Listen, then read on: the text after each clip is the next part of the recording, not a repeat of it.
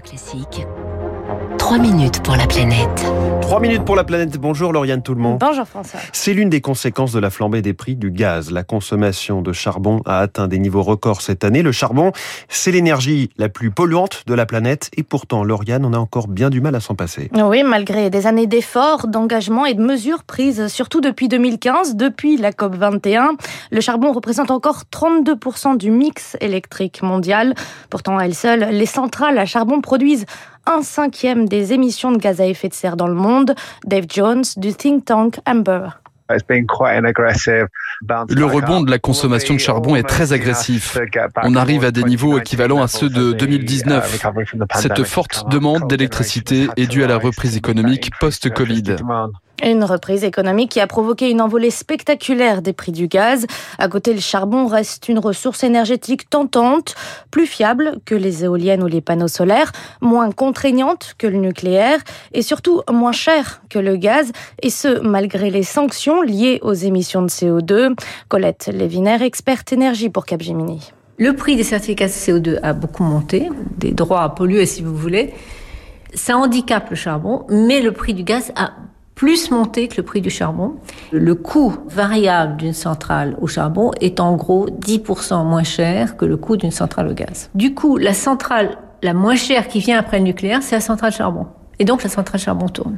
Et le pays le plus gourmand en charbon, eh bien, c'est la Chine. Sa consommation a même bondi de 14% cette année. La Chine a aujourd'hui, dans son mix électrique, 65% de charbon. Pour la Chine, le charbon est une sorte de souveraineté et elle continue de construire une centrale charbon par semaine. C'est énorme, oui. Autant d'ouvertures de centrales en Chine qui ont sapé les efforts de fermeture, cette fois-ci de centrales un peu partout dans le monde. Même en Europe, la consommation de charbon a augmenté, surtout en Allemagne, remarque Marc-Antoine Eil Mazega. C'est le directeur du Centre Énergie et Climat de l'IFRI, l'Institut français des relations internationales. L'Allemagne qui se veut le champion euh, de la transition énergétique, euh, on a vu un rebond de l'utilisation du charbon en Allemagne qui est dramatique parce qu'en réalité, il y a eu euh, très peu de vent ces dernières semaines.